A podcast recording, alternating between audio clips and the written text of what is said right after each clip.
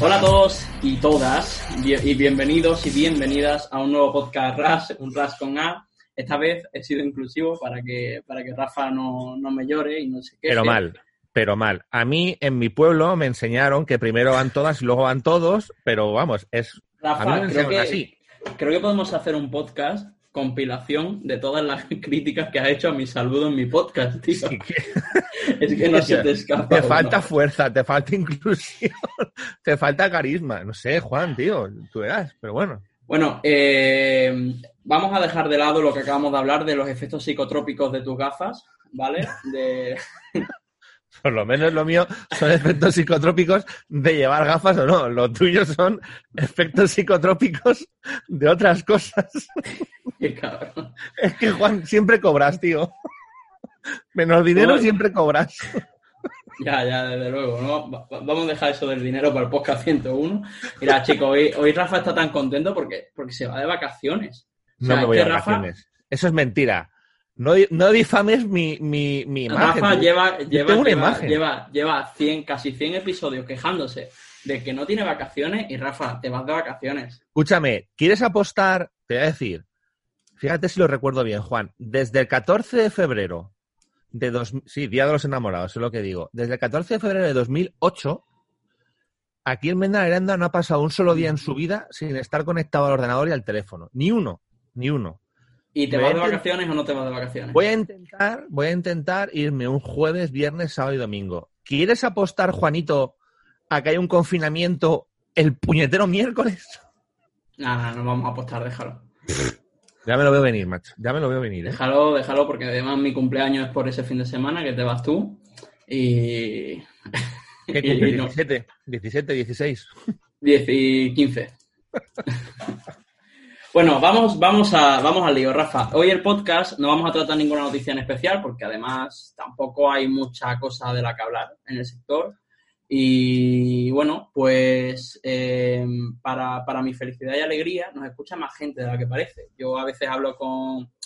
Me da por hablar con gente porque me gusta ser una persona social y cogen y me sueltan un comentario del palo. Sí, porque como habéis dicho en el podcast, y debo confesar que eso me da bastante alegría.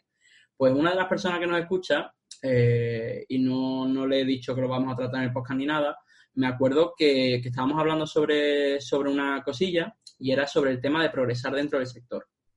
Sobre qué puede servir como trampolín y qué no, qué puede usar una persona para crecer dentro del sector. Debo hacer un curso formativo, eh, debo meterme de voluntario, es decir, en una liga amateur trabajando todos los días para que eso me sirva como trampolín para conseguir trabajo debo montar mi propio proyecto. Y, tú, que estás con el tema del curso, seguro que te has encontrado con, bueno, seguro que los más de 100 alumnos que han hecho el curso han tenido, han tenido y te han reflejado este tipo de inquietudes. Entonces, pues yo quería este podcast hacerlo un poquito más cercano, un poquito más personal y tratar este tema. Porque es que mm, creo que, ciertos oyentes pues puede, puede servirle mm, sobre todo esa charla que tú le das a tus alumnos en el curso y puede servirle un poquito, pues, mm, a lo mejor parece una tontería, pero, pero nuestra historia, que yo personalmente no me gano la vida con los esports. Es decir, yo no tengo, me pago una casa ni, ni pago mis impuestos ni nada con, con, con los esports. Es decir, yo los esports me es un ingreso extra, pero no me gano la vida con los esports. Y tú, pues no sé qué quieres decirle a la audiencia sobre esto. No sé si tú te ganas la vida o no con los esports. O sea, pero vamos a ver un momento. Yo, yo voy a hablar, ¿eh? que no se preocupe la audiencia, que yo voy a poner todo mi conocimiento, si es que se puede decir así, al servicio de quien quiera. Pero a mí me has tangado, Juan. O sea, quiero decir, se supone que te tenías que traer un invitado que hablase y yo no tenía que hablar nada, macho. A mí me pillas ahora mismo que quieres que haga un discurso motivador, estoy con la garganta seca y esto me parece fatal. O sea, en tu podcast trabajo yo, ¿no? Vale, guay. No te lleva, no te lleva agua al becario, el becario nuevo. Estoy en casa, tío, yo no tengo el becario en casa. Pero bueno, a ver, eh, Es que, ¿qué quieres? no, es un discurso, no es un discurso motivacional. A ver, vamos a poner los puntos sobre la guía, Rafa. Tú te ganas la vida con los hijos. Vamos a, porque la gente, yo creo que tiene una imagen errónea. Es decir, mm, yo creo que un poquito, yo quería enfocar el podcast, aunque sea un poco de hablar de nosotros mismos, a que, digamos, Mm, si nos dedicamos a los esports íntegramente, si nos ganamos la vida con los esports y cómo, cómo hemos llegado a donde estamos. a las diferentes posiciones en las que estamos, porque yo creo que la gente tiene mucha incertidumbre sobre qué debo hacer. La gente se deja más llevar sobre el qué debo hacer para llegar arriba y ganarme la vida con los esports, mm, se dedica más a eso que a qué me gustaría hacer. Y yo creo que ese qué me gustaría hacer es muy importante. Porque yo personalmente lo, lo, poco, que he conseguido, lo he conseguido por lo que me gusta hacer. A ver, yo, yo creo que en el fondo somos un poco privilegiados porque, porque es verdad que lo que nos que, que lo que trabajamos o parte de lo que trabajamos lo hacemos de lo que nos gusta y eso mucha gente no lo puede decir, ¿vale? A ver, yo no sé si mi ejemplo vale de mucho o no, Juan. Eh, a mí sí que me gustaría luego comentar un par de cosas, pero si me preguntas a mí o quieres que yo responda a la pregunta de si yo me gano la vida con los eSports, la respuesta es sí y no. Es decir, ¿viviría solamente de los eSports? Yo creo que la respuesta es a duras penas. No me, a mí no me duelen prendas en decirlo, yo siempre lo he dicho, ¿vale? Eh, de hecho, incluso voy a decir una cosa que a la gente le sorprenderá, pero, pero no pasa nada porque no hay nada que ocultar. Y Bureau, por ejemplo, este podcast y demás, todo esto se paga con ingresos que se obtienen de otros trabajos o con ayudas, es verdad, o sea, no digo que solamente sea así, pero, pero digamos que eSports Bureau es un medio que es, y no pasa nada por decirlo, es absolutamente deficitario. Es decir, nosotros hemos decidido en su momento no meter publicidad para no molestar a la gente. Eh, evidentemente, por el tipo de temática que tratamos, pues es un, medio muy nicho. Y al final nosotros aquí no estamos para hacer clickbait y para que nos visiten 800.000 personas. Ojalá, a lo mejor llega el día, pero ni el sector tiene ese tamaño a día de hoy, ni este nicho del eSports Business dentro del sector tiene ese tamaño. Es verdad que a nosotros eSports Bureau nos sirve para monetizar otras cosas, como nuestro curso, como nuestra parte de consultoría, etcétera, etcétera. Y es de ahí de donde sacamos eh, el dinero que ganamos de los eSports, que como repito, no es suficiente o muy, sería muy a duras penas para vivir solamente de eso, pero es verdad que cuando lo compaginas con otro trabajo, pues realmente pues te queda un dinerito majete con el que puedes permitirte ciertas cositas y, y por hecho y de hecho pues te puedes permitir contratar a alguien como es a ti para ir dándole un poquito, para ir, para ir haciendo crecer. Yo creo que aquí lo que la gente tiene que entender mucho, y también siempre lo digo, es que al final mucha gente los que estamos en los eSports, algunos, todos los que empezamos un poco en los eSports, estábamos como posicionamiento. Es decir, entendemos todos que esto va a crecer y que en el momento en el que crezca y que pegue el boom, el que haya estado ahí y haya estado haciendo las cosas bien, pues tendrá su parte del pastel. Algunos ya han logrado, ya han logrado pasar de esa fase, creo yo, y ya se puede decir que viven de los eSports, ¿vale? Otros todavía estamos en esa fase y seguimos creyendo que algún día podremos hacerlo. Yo aparte, pues tengo la grandísima suerte de que toda mi vida me he dedicado a temas relacionados con la tecnología, a otras empresas, la propia empresa tiene otras líneas de actuación que también le dan dinero y demás, y también estoy teniendo la suerte ahora de que en el último tiempo estoy pudiendo, digamos, esas otras líneas más relacionadas con el emprendimiento, con la financiación y demás, intentar abrir camino también ahí para que los eSports puedan crecer, ¿no? Con lo cual estoy pudiendo en la última parte mía profesional de mi vida, en el último año y medio o dos, compaginar esas dos partes y creo que puedo contribuir a, que el sector crezca. Pero la respuesta es esa, Juan. Es decir, aquí estamos todos para posicionarnos, haciendo mucho sacrificio, esperando a que el sector crezca, apoyando todo lo que podemos y es que, y, es que debemos, y es que debemos ser realistas, es que está la situación de muchísimos profesionales del sector que vemos ahí arriba y que a priori mucha gente se piensa, oye, este tío se está ganando una pasta y se está llenando las manos de dinero con los esports, la cruda realidad es que estar en la parte a priori, entre comillas, alta de los esports, es decir, ser un ente reconocido, como por ejemplo puede ser eSport Bureau, mm, no implica directamente la ganancia de dinero y muchas, en muchas ocasiones implica posicionamiento. Yo... O sea, cuando, cuando, tú, cuando tú, por ejemplo, me ves que abro la cartera y que hay cuatro o cinco billetes de 500, eso no viene de los eSports, Juan. No, desde luego, y, más porque esos billetes ya no están en circulación. O sea, que si tienes cuatro o cinco billetes de 500, Rafa, no te voy a preguntar de qué sangre están manchados, ¿vale? O sea, no voy a... Porque a mí el blanqueamiento de capitales no me mola. Su cuidado, a ver si me va a pedir un motor de inteligencia artificial aquí, macho, y no va a venir mañana alguien a investigar. no fastidies. Pero sí, claro, si el podcast dice unas palabras clave como blanqueamiento y. Bomba, esto es la pues, bomba y tal, ya.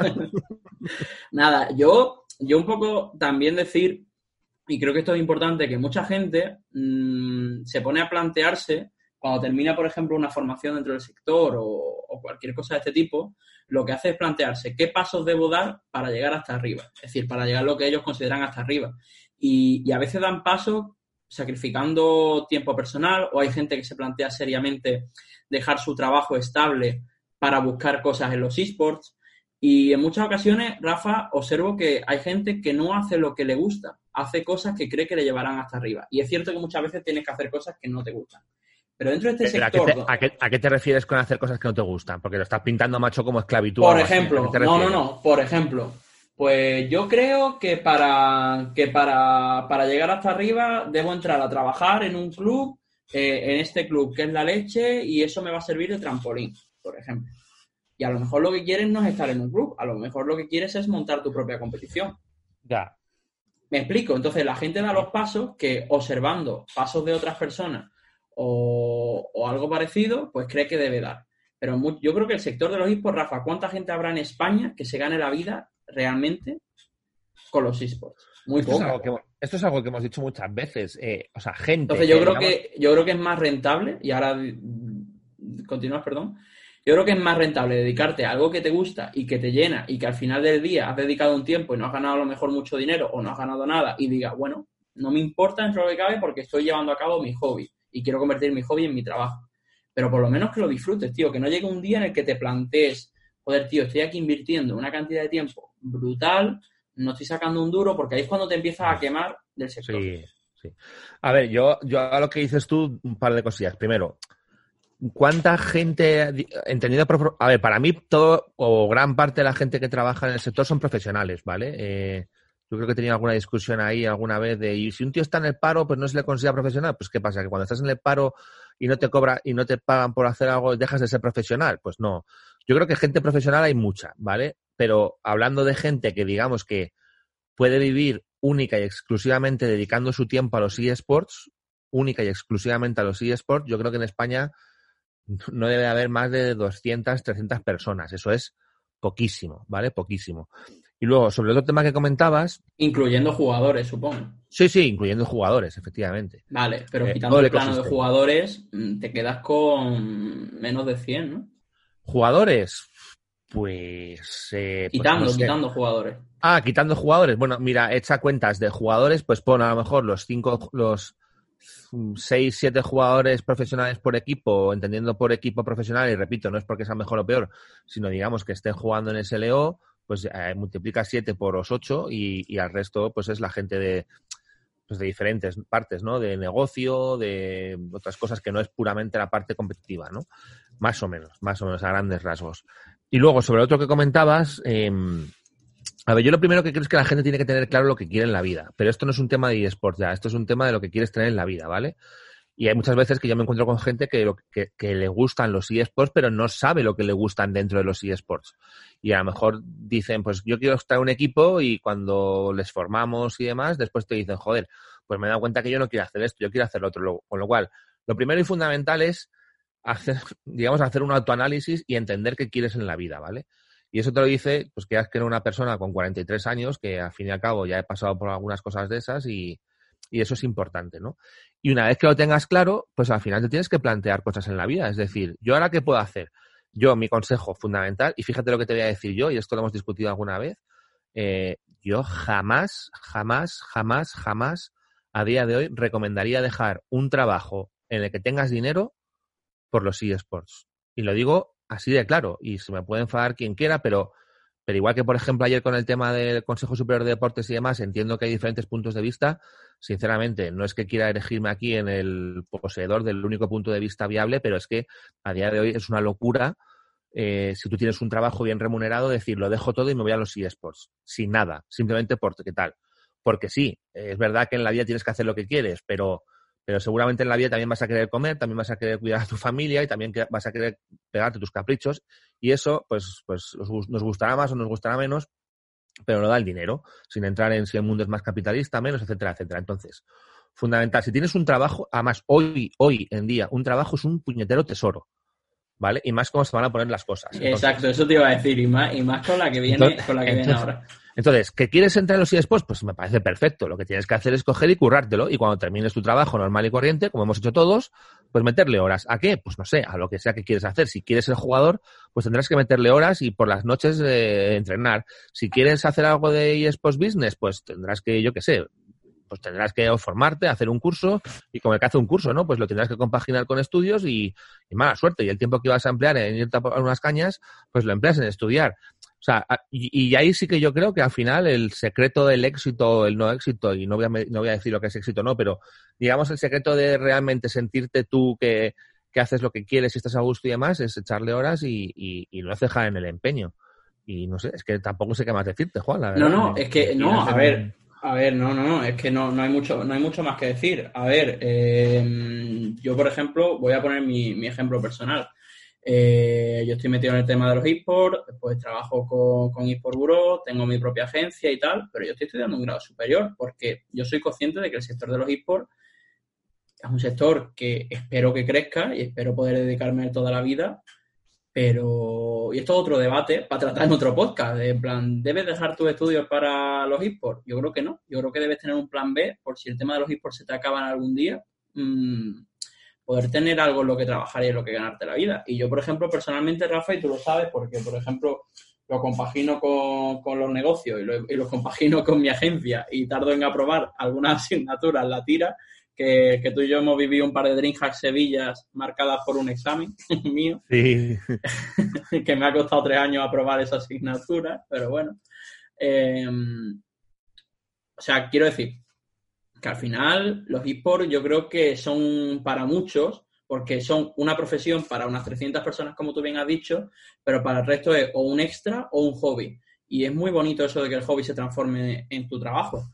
Pero, pero primero, yo creo que dos moralejas. Eh, primero, si vas a seguir un camino en los esports, no hagas uno que haya hecho otra persona le haya funcionado, sigue tu propio camino. Y si es un hobby, disfrútalo, disfrútalo y ya, ya por sí solo, si tiene que llegar el momento, se convertirá en tu trabajo, pero no intentes que para que se convierta en tu trabajo seguir un camino que no te guste, porque entonces te vas a quemar y los esports van a dejar de ser tu hobby y vas a acabar asqueado del sector y, como siguiente moraleja, mmm, pues no sé, yo creo que, es importante formarse en el sector, pero también tener una formación fuera del sector, porque ahora mismo el sector es bastante pequeño en el plano laboral. Eh, Al final es un poco, eh, te vas a descojonar, ¿eh? Y, y, me vas a dar la razón. ¿Tú te acuerdas que yo te dije, Juan, mírate la película de Origen? Y tú, eh, no sé, no me mola, tal, no sé de qué va, tal o cual. Me ha flipado, el, macho. el día que acabaste de, verla dijiste, esto es la hostia. Yo siempre digo, te lo digo de verdad, ¿eh? Que eSports Bureau es un puñetero origen, tío. Es que no me acuerdo del día, porque no me acuerdo qué día era, pero me acuerdo, me acuerdo del momento como si fuese ayer. De repente iba yo en un, en un autobús, tío, camino de casa, y es que me acuerdo. Ah, pero la gente es rica como tú coges autobuses. Sí, tío, en aquel entonces no era rico, ¿sabes? Estaba empezando. Entonces, cogí un autobús, una sepulvedana, ni más ni menos, ¿vale? Y me acuerdo que fue como, hostia, la empresa, videojuegos, no sé qué, tenemos que darle un cambio y dije, esto de los eSports va a funcionar. Y es que fue ese día y en ese momento y en ese minuto y al, al minuto cuando llegué a casa ya estaba trabajando en ello, tío. Entonces, lo que pasa que eso, eso luego lleva años, tío. Es que las cosas no son fáciles. Pero bueno, no sé. ¿Qué más quieres que te diga, Juan? Mm, nada más, está todo, está todo perfecto. Yo creo que ha quedado un podcast bastante. Pero escucha, esto, esto realmente, ¿por qué, o sea, ¿por qué ha venido? Sé que lo has explicado, pero explícalo un poco más, porque. A ver, esto ha venido porque he hablado con varias personas, una de ellas, pues. A ver, se va a sentir identificada en cuanto lo diga. Pues me ha dicho, ha se ha dado cuenta de que intentando dar un salto a los esports le ha quitado mucho tiempo a su vida personal, ¿vale? Y, como que ha tenido que regestionar su tiempo y, restablecer prioridades. Y otras personas, claro, eso pasa muchísimo. Vamos a ver. eso no con, con cualquier parte en tu vida, macho. Exacto, tienes que tener muy claro cuáles son tus prioridades e intentar no abandonar las cosas importantes. Echas novia o novio, la has liado, ya no tienes tiempo. Es así. Por eso tú no tienes tiempo, ¿no? Por eso. Querrás decir que por eso no tengo tiempo para novias ni novios, que yo estoy todo el día trabajando. Exacto, exacto. en fin. Y, también porque, porque, Rafa, hablando, mm, no te ha pasado, te ha pasado seguro en el curso. Mucha gente te pregunta, ¿qué camino debo seguir? A mí me lo pregunta, menos gente que a ti, Pero a mí también me pregunta mucha gente, algunas personas, alguna que otra me pregunta, oye, tal, ¿cómo puedo seguir un camino para conseguir montar mi empresa Nispo? Y es como, pues no lo sé, yo sé cuál es el camino que he seguido yo. Mm, que el camino me gusta y el camino me llena, pero yo no sé qué camino debes seguir tú. Yo siempre digo que en los eSports, no sé si pasan a otros sectores o no, pero en los eSports a día de hoy, más que saber qué caminos debemos de seguir para ciertas cosas, sabemos, sabemos qué caminos no se deben de seguir. Que no es poco, ¿eh? Que no es poco, cuidado. Ahora, ¿cuáles son los buenos de verdad? Yo creo que todavía hay muchos que están, que están por explorar y que seguramente te lleven a buen camino. Casi es más fácil decir ahora los que no, y, y repito, no es poco, que, realmente saber qué puede ser bueno o no. Eso, pues, pues es cuestión de currárselo y de trial and error, que es eh, prueba y error. Lo que pasa que tenéis que tener cuidado con las pruebas, porque hay pruebas que te tumban y no te levantas en la puñetera vida. Entonces, eh, prueba y error. pedir un crédito, por ejemplo, oye, pues así de la nada, quiero montar un ciber y me cuesta 700.000 euros. Pues no, amigo, no montes ningún ciber. Efectivamente, pero bueno, en fin, y, nada, y es, es, es, el único. Filosofía americana, filosofía Lean, prueba y error. Ya ves. Eh, Rafa, gracias por hacerme el podcast. Nada, joder, si es que al final, tío, me toca trabajar siempre. No sé cómo lo hago, de verdad, me lo monto muy mal, ¿eh? Me lo monto muy mal. Ya, fatal, fatal, fatal. Vamos a traer invitado mañana pasado. Creo que no, macho. Creo que la gente está ya de vacaciones, tío, eh, y no, y no, y se les va y no hacen nada. Entonces, nos toca currarnos un par de días más programas, a ver si hacemos otros, otros dos programas así psicotrópicos como el de hoy. Y, y, luego ya el último, que si te soy sincero, no he pensado absolutamente nada de por dónde te voy a atacar, tío. No lo sé. Yo tampoco, yo tampoco, es ah, que te quiero tanto, Rafa. Al final, al final se, va, a convertir en un podcast súper fraternal y demás. Claro, en plan, yo te quiero, ¿no? Yo te, yo te quiero más a ti, no sé qué. Fíjate que a mí me han recomendado, Juan, que sea un, plan, un podcast ahí a cara de perro y que acabe la cosa mal para dejarlo en todo lo alto con la incógnita de si volveremos la temporada que viene o no, macho. Me han uno, uno, colgándole al otro y demás. Y algo así, tío. Me han dicho, deberíais de hacerlo así, porque no sé qué, y lo dejáis en todo. O sea, tenemos gente ya, macho, que nos hace el lore y el script del programa, tío. o, sea, tenemos un equipo de 10 guionistas detrás del programa que supongo que sabrá establecer un programa. Porque, evidentemente, todo esto que hablamos todos los días es guionizado. O sea, el tema de, de, Juan, de Juan con las dos cervezas encima, eso está planeado desde el podcast número 20 a ver, lo que la gente no sabe es que aquí nos hemos gastado una pasta en el podcast en contratar a gente del hormiguero, de no sé dónde, de tal, y para darle eso, para darle chicha al programa. Entonces, por eso es un programa de éxito mundial que lo escuchan más de 500 millones de personas en el mundo. somos peor que somos peor que el coronavirus, ¿sabes? Hemos, llegado más gente que el COVID. Somos peor. Madre mía. Bueno, bueno, Rafa, dejamos aquí. Un abrazo y mañana nos vemos en otro programa. Adiós. Un abrazo, chao.